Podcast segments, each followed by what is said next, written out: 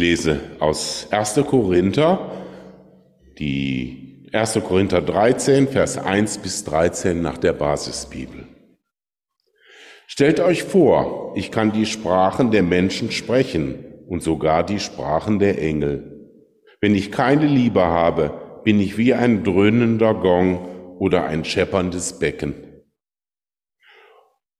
Oder stellt euch vor, ich kann reden wie ein Prophet, kenne alle Geheimnisse und habe jede Erkenntnis. Oder sogar, ich besitze den stärksten Glauben, so dass ich Berge versetzen kann.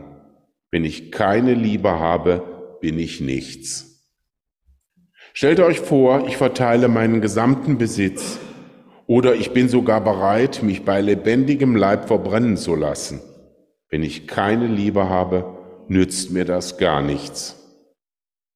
Die Liebe ist geduldig, gütig ist sie, die Liebe. Die Liebe ereifert sich nicht, sie prahlt nicht und spielt sich nicht auf. Sie ist nicht unverschämt. Sie sucht nicht den eigenen Vorteil. Sie ist nicht reizbar und trägt das Böse nicht nach.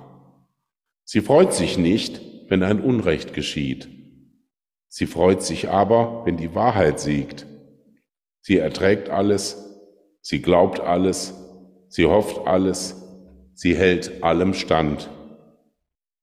Die Liebe hört niemals auf. Prophetische Eingebungen werden aufhören. Das Reden in unbekannten Sprachen wird verstummen. Die Erkenntnis wird an ihr Ende kommen. Denn was wir erkennen, sind nur Bruchstücke. Und was wir als Propheten sagen, sind nur Bruchstücke. Wenn aber das Vollkommene kommt, vergehen die Bruchstücke. Als ich ein Kind war, redete ich wie ein Kind. Ich urteilte wie ein Kind und dachte wie ein Kind. Als ich ein Mann geworden war, legte ich alles Kindliche ab. Denn jetzt sehen wir nur ein rätselhaftes Spiegelbild, aber dann sehen wir von Angesicht zu Angesicht. Jetzt erkenne ich nur Bruchstücke, aber dann werde ich vollständig erkennen, so wie Gott mich schon jetzt vollständig kennt. Was bleibt, sind Glaube, Hoffnung, Liebe. Diese drei. Doch am größten von ihnen ist die Liebe.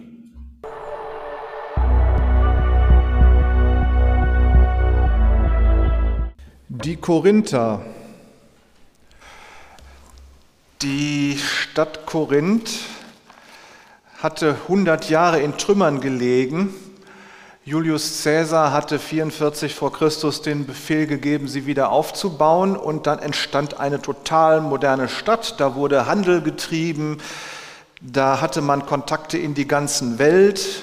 So wie die anderen Städte da in Kleinasien war die Globalisierung da angekommen. Menschen aus aller Herren Länder waren da, Kulturen trafen aufeinander und durch den Handel mit der ganzen Welt war man ausgenommen wohlhabend. Was allerdings fehlte war, weil die Stadt eben lange in Trümmern gelegen hatte, war so eine alteingesessene, bodenständige Bürgerschaft. Das war also immer alles in Bewegung. Man hatte keine rechte Kultur, sondern das war halt so ein Zusammentreffen von allen möglichen Kulturen, Religionen und Menschen. Und das im Zusammenhang mit dem Reichtum, den man hatte, führte das zu einem zügellosen Leben. Und zwar so wild, dass das richtig sprichwörtlich wurde. Man sprach von Korinthisieren. Man tat halt, was man tun konnte, ob man das musste oder nicht, völlig egal.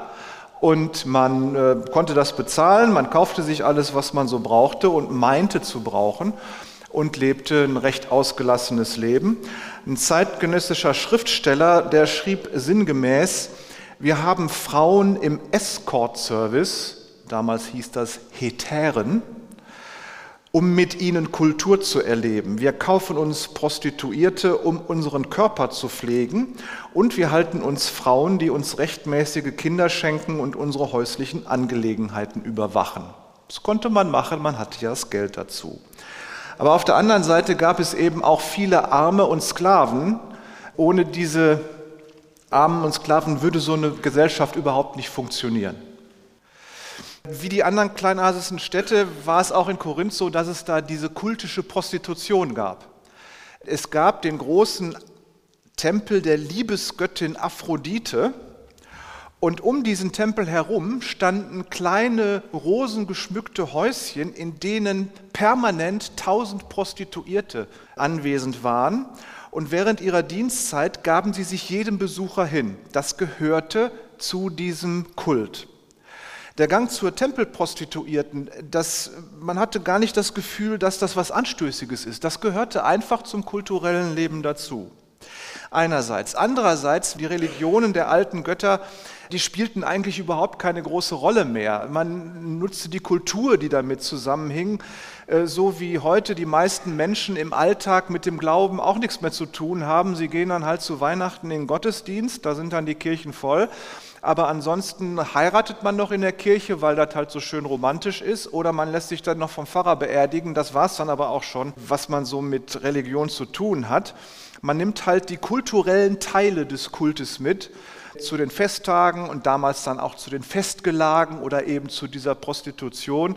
Ansonsten hat man mit der Religion nichts mehr zu tun. Und genau wie heute wandten sich dann die Menschen, die mehr so auf der Suche nach was Spirituellem, was Geistlichem waren, die wandten sich den Mysterien zu. Wir würden heute sagen Esoterik. Damals waren das die uralten ägyptischen Gottheiten, die gerade wieder dick in Mode waren, weil die so sehr, sehr mystisch und geheimnisvoll waren. Die tauchten also plötzlich da in Griechenland auf. Dann gab es in Korinth eine große jüdische Gemeinde, die auch sehr großen Einfluss hatte. Und es kamen sogenannte Proselyten zur Synagoge. Das sind Menschen, die keine Juden sind, aber anfangen an den jüdischen Gott zu glauben und sich dann auch zur Synagoge halten, aber weil sie eben keine Blutlinienabstammung aus dem Judentum haben, können sie keine Juden werden. Aber sie halten sich zur Synagoge und haben es dann auch mit der Theologie, die sie dann gut finden. Die klare Botschaft von dem einen Gott, der der Schöpfer ist. Dann die klare Ordnungen in den Geboten Gottes, die die Juden anboten. All das war in dieser Zeit, wo äh, nee, einerseits alles möglich war, aber andererseits auch eine innere Unruhe und Unsicherheit da war, gab dieser jüdische Glauben vielen Menschen, die so ein bisschen einen ernsteren Lebenswandel haben wollten, guten Halt. Der Apostel Paulus, der kam 50 nach Christus nach Korinth Vorher war er in Philippi und Thessalonik gewesen und hatte da Gemeinden gegründet, musste dann da aber fliehen, weil er da rausgeprügelt wurde. Paulus hatte so die Strategie, immer die wichtigen großen Städte aufzusuchen, vielleicht so nach dem Motto, wenn eine große Stadt das Evangelium annimmt, dann verbreitet sich das automatisch auch im Umfeld. Deswegen kam er in die großen Städte. Und kann man sich natürlich fragen, kann Paulus in dieser berüchtigten korinthisierenden Großstadt überhaupt irgendwie erfolgreich sein. Aber er schreibt, 1. Korinther 9, ich muss ja predigen. Ich kann nicht anders. Wehe mir, wenn ich es nicht tue. Und ob das erfolgreich ist oder nicht, das ist dann Gottes Sache. Also er ist nach Korinth gegangen und hat das gemacht wie in anderen Städten auch, ist zuerst in die Synagoge gegangen als Jude und äh, hat äh, ansonsten da in Korinth ist er seinem Beruf des Zeltmachers nachgegangen. Da war das Ehepaar Aquila und Priscilla, die waren gerade in Rom zum Glauben gekommen und bauten jetzt in Korinth ihren Betrieb neu auf. Und da arbeitete dann Paulus mit und dann kamen noch die Kollegen Silvanus und Timotheus dazu und dann hatten sie ein kleines Missionsteam, mit dem sie da arbeiteten. Und äh, das Geld, was sie da in der Werkstatt von Aquila und Priscilla verdienten, das ging zu einem großen Teil in die Verkündigung des Evangeliums. Denn äh, nach einer gewissen Zeit wollte die Synagoge Paulus nicht mehr haben. Das Evangelium mit Jesus Christus, das passte denen dann wohl nicht so. Deswegen musste Paulus einen Raum mieten und das machte er ganz geschickt. Er mietete nämlich in der Nähe der Synagoge bei einem Proselyten, der ja zur Synagoge gehörte, einen Raum. Und man könnte vermuten, genau weiß man es nicht, aber man könnte vermuten, dass Paulus damit zum Ausdruck bringen wollte, ihr lieben Juden, ihr seid immer noch zu euer Messias gerufen. Ich rück euch nicht von der Pelle mit dem Evangelium. So, das hatte tatsächlich auch Erfolg. Der Synagogenvorsteher Crispus wurde gläubig und ließ sich von Paulus persönlich taufen. Und das wird sicherlich nicht der einzige Jude gewesen sein, der Jesus als den Messias anerkannte. Und das Wunder geschah, es entstand gerade in Korinth, in dieser wilden Stadt, In diesem verruchten Korinth entstand gerade da eine große, lebendige, quirlige Gemeinde Jesu. Und das wird eine bunte Mischung gewesen sein. In seinem Brief wendet Paulus sich auf der einen Seite an die Sklaven, das heißt, es werden Sklaven zur Gemeinde gehört haben. Auf der anderen Seite wendet er sich ähm, mit manchen Aussagen gerade an die Freien, wo es da um Regelungen für die Freien geht, also für die Herren der Sklaven. Dann diese Geschichte, vielleicht ist dem einen oder anderen das präsent, diese Geschichte mit den Kopftüchern, warum Frauen Kopftücher tragen sollen.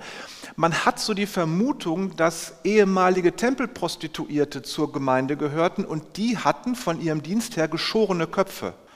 Und wenn die dann in den Gottesdienst kamen, dann könnte es sein, dass manche Männer das missverstanden haben und deswegen sie dann Kopftücher tragen sollten. Ist eine Vermutung, kann man nicht nachweisen, aber es könnte eben sein, dass sogar Tempelprostituierte zum Glauben an Jesus kamen und dann zur Gemeinde gehören.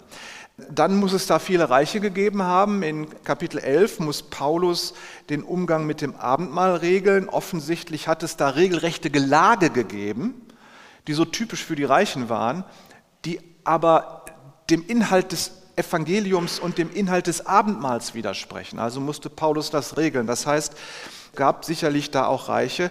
Aber ihr merkt schon, die Spannungen, die in der Gesellschaft waren, die drangen auch in die Gemeinde ein und zogen sich da durch das Gemeindeleben und störten die Einheit der Gemeinde. Und das war die große Spannung, in der die Korinther Gemeinde lebte. Nach anderthalb Jahren war die Gemeinde so riesig groß geworden, dass die Juden das als Problem empfanden und mit Hilfe der Staatsorgane, der römischen Staatsorgane, die Christen vertreiben wollten. Nun war es aber so, dass der Antisemitismus im römischen Reich schon sowas von präsent war. Der Prokurator Gallio, der guckte ganz ungerührt zu, wie der Synagogenvorsteher Sostenes vor seinem Amtssitz verprügelt wurde und er ignorierte einfach die Klagen der Juden über die christliche Gemeinde. Das kann dem Paulus nicht recht gewesen sein, weil er sich ja immer als Jude selber verstand, aber auf der anderen Seite hatte er dann die Möglichkeit, noch etwas länger in Korinth zu bleiben. Etwa ein Jahr nachdem er dann weg war, kam der Apollos nach Korinth und setzte die Arbeit fort. Der stärkte und vertiefte den Glauben und die Lehre in der Gemeinde, war auch sehr beliebt da, weil er gut predigen konnte. Und Paulus freute sich darüber, dass durch Apollos viele Juden noch zum Glauben gekommen waren und so. So, nun könnte man sagen, ist ja alles tippitoppi, läuft alles klasse, ist ja alles gut. Die Gemeinde steht nicht unter Druck, wird nicht von außen angegriffen. Die Gemeindeglieder können angenehm in der Gesellschaft leben, so wie sie das bisher auch immer getan haben. So, nun sind sie aber von Christus zu einer Familie, zu einer Glaubensfamilie zusammengestellt. Und da leben Menschen miteinander in der Gemeinde, die außerhalb der Gemeinde nichts miteinander zu tun haben. Oder da leben Herren und ihre Sklaven zusammen. Und in der Gemeinde sind sie Glaubensgeschwister und einander gleichgestellt. Und dann gehen sie aus der Tür und plötzlich sind sie wieder Herren und Sklaven. Ihr merkt, dass da eine riesengroße Spannung drin steht. Der laszive Lebensstil der Reichen, die einfach so weitermachten wie bisher, passt nicht zu dem Evangelium von Jesus Christus und zu der Nachfolge Christus hinterher, Manchmal stritten sie sich auch um finanzielle Dinge oder klagten sich bei den heidnischen Behörden gegeneinander vor Gericht. Das zog sich alles durch die Gemeinde, es war also immer irgendwie Stress. Das Problem, was die Christen in Korinth hatten, war nicht, dass sie der Irrlehre aufgesessen waren, sondern das Problem in Korinth war ein typisch korinthisches. Die machten mit ihrem lasziven Lebensstil, mit diesen ganzen Streitereien, mit dem allen, was sie in der Gesellschaft machten, auch in der Gemeinde weiter. Sie lebten einfach so weiter, hatten zwar auf der einen Seite die Lehre im Hinterkopf, hatten Jesus Christus kennengelernt, aber machten dann weiter und sagten sich, na ja, ich habe ja Jesus Christus kennengelernt, der vergibt mir meine Sünde, dann kann ich jetzt ja weiter sündigen wie bisher auch. Ist doch ganz egal, ich kann einfach so weiterleben wie bisher, mir ist ja sowieso vergeben. Das schadet überhaupt nichts, äh, wenn ich weiter sündige und da zu den Prostituierten gehe und zu den äh, Kulten und zu den Tempeln, wenn da Festgelage sind und so, weil ich ja weiß, die Götter existieren ja in Wirklichkeit gar nicht. Alles kein Problem. Und dann kamen sie in den Gottesdienst und gerade diejenigen, die so mehr mit den Mysterienkulten was vorher gehabt hatten, die freuten sich dann, dass es da Zungenrede und Prophetie gab. Der Paulus muss an einer Stelle sagen, nun macht das mal so, dass ihr nicht alle durcheinander schwatzt da da muss es wohl so gewesen sein, dass sie ähm, alle in den Zungen in verschiedenen Sprachen durcheinander redeten und keiner so wirklich wusste, worum es geht. Und Paulus sagt, nee, bitteschön, einer nach dem anderen und wenn das nicht übersetzt werden kann, dann halt bitte den Mund. Da musste er also auch Ordnung machen. Aber das war natürlich ein tolles Gefühl, in den Gottesdienst zu gehen. Da kamen diese mystischen Sachen alle vor. Und wenn ich aus dem Gottesdienst rausging, konnte ich genauso weiterleben, mein Leben wie bisher auch. Das war das Problem für die Korinther da. Warum soll ich nicht Sex treiben, so wie ich esse und trinke? Warum soll ich nicht an den Gelagen in den Tempeln teilnehmen? Warum soll ich die Sklaven in der Gemeinde besser behandeln als meine Sklaven zu Hause? Macht keinen Sinn. Ich lebe mein Leben in der Gesellschaft so intensiv weiter wie bisher und am Sonntag gehe ich in den Gottesdienst und habe dann noch ein frommes Sahnehäubchen obendrauf. Das heißt, es ist nicht so, dass die Korinther die Lehre von Jesus Christus nicht verstanden hatten. Sie feierten die Gottesdienste und hörten auch die richtige Lehre in den Predigten, aber sie weigerten sich, ihr Leben dementsprechend einzurichten und Jesus im Alltag nachzufolgen. Das heißt, der Glaube war für die tatsächlich so ein Sahnehäubchen oben auf ihrem ganz normalen weltlichen Leben obendrauf. Und deswegen ist das Zentrum des Korintherbriefes, des ersten Korintherbriefes, das, was wir gerade gehört haben, das Kapitel 13, das hohe Lied der Liebe wo Paulus diese Lebenseinstellung anspricht, auch das mit der Zungenrede und, und mit der Prophetie und sowas alles. Und da sagt er, ja, das ist alles ganz nett, aber das ist alles nichts, wenn ihr keine Liebe habt. Wenn ihr dann rausgeht und euch gegenseitig den Schädel einschlagt, äh, wie ihr das bis dahin getan habt, dann habt ihr nichts davon. Das ist alles blödsinnig. Es ist nutzlos, wenn die Liebe nicht da ist. Vielleicht merkt ihr so ein bisschen, wie die Bilder der Gemeinde damals in Korinth und die Bilder von Gemeinde heute in unserer Gesellschaft sich gleichen. Wie ähnlich das ist. Wir müssen uns nicht wundern, dass dieser erste Korintherbrief des Paulus seit zwei Jahrtausenden einer der wichtigsten in der Christenheit ist. Es ist ein Brief an eine christliche Gemeinde, die mitten im Alltagsleben einer Gesellschaft drin lebt. Und die Themen äh, dieses Briefes, die betreffen uns immer wieder zu jeder Zeit. Man muss dann verstehen, was das damals bedeutete und dann gucken, wie man das auf sich übertragen kann. Aber die Themen, die tauchen immer wieder auf, auch in unserem Gemeindeleben. Die Gemeinde in Korinth, da kamen eben auch Menschen mit verschiedenen weltanschaulichen Ansichten zusammen, so wie bei uns. Da trafen verschiedene Kulturen aufeinander, so wie bei uns. Damals hatten man noch keine einheitliche christliche Theologie, die war noch gar nicht entstanden.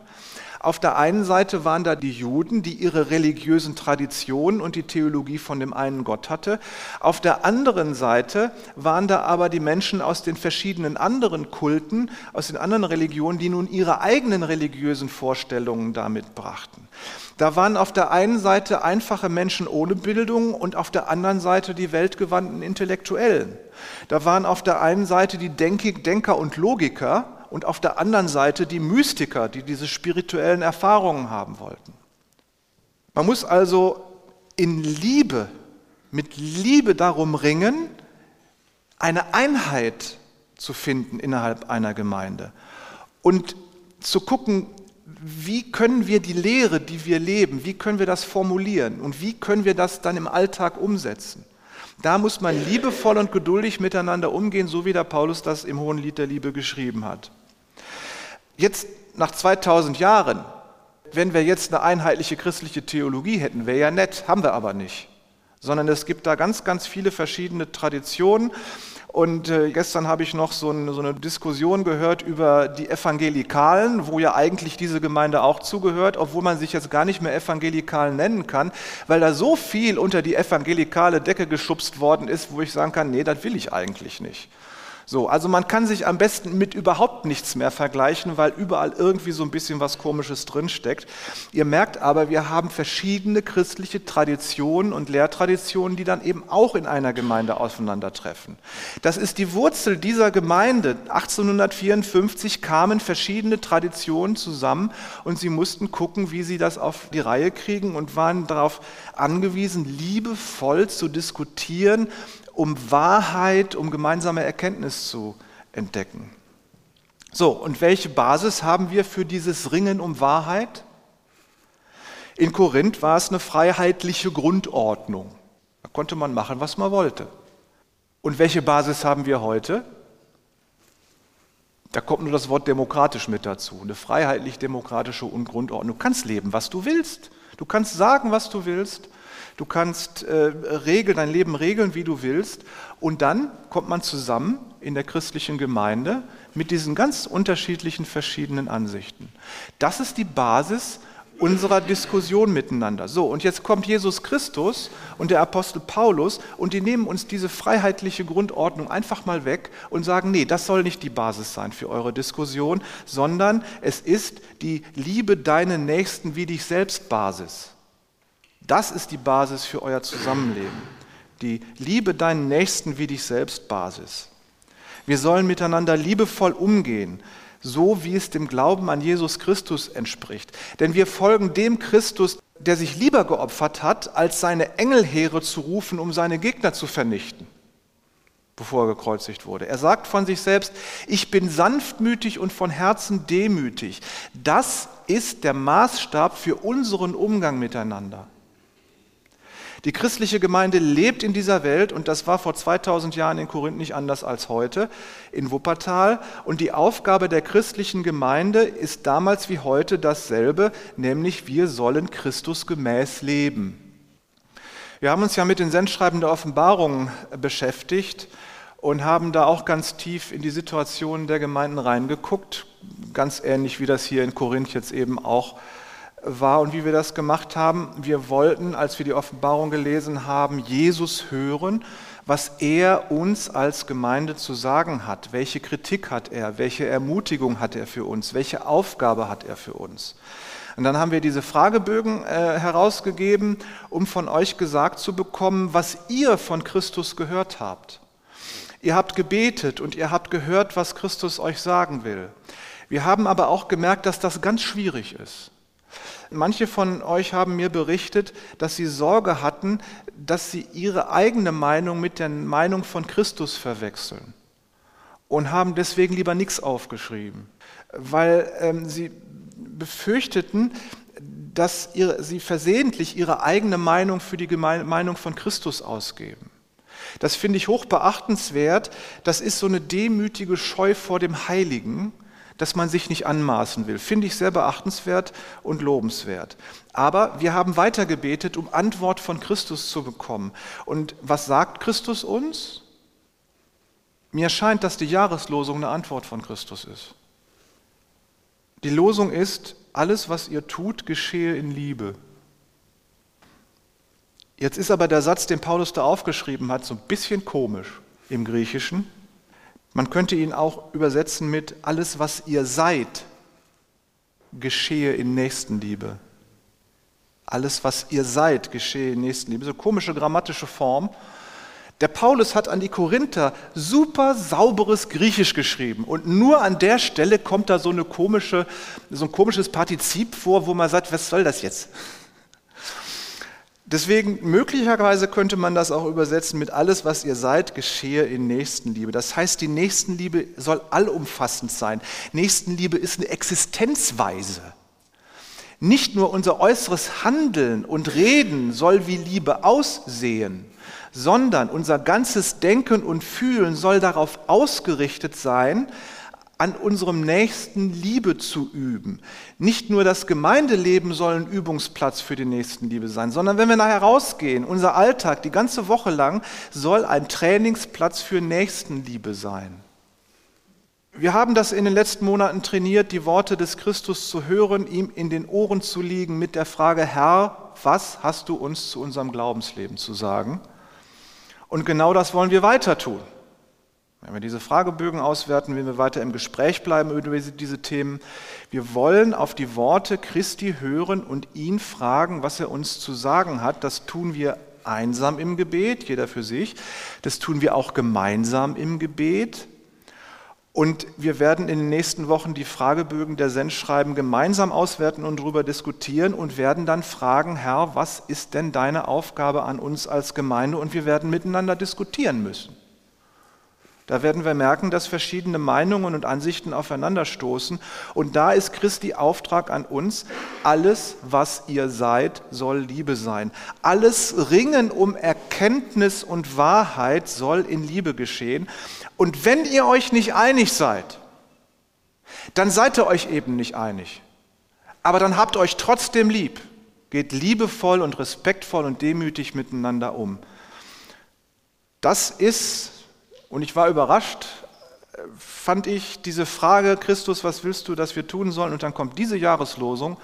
Ich habe so ganz hart den Eindruck, diese Frage, Herr, was sollen wir tun? Die Jahreslosung ist eine Antwort für uns als Gemeinde. Was sollen wir sein und was sollen wir tun? Erster Punkt, alles, was ihr seid, soll Nächstenliebe sein. Und damit machen wir jetzt weiter. Amen.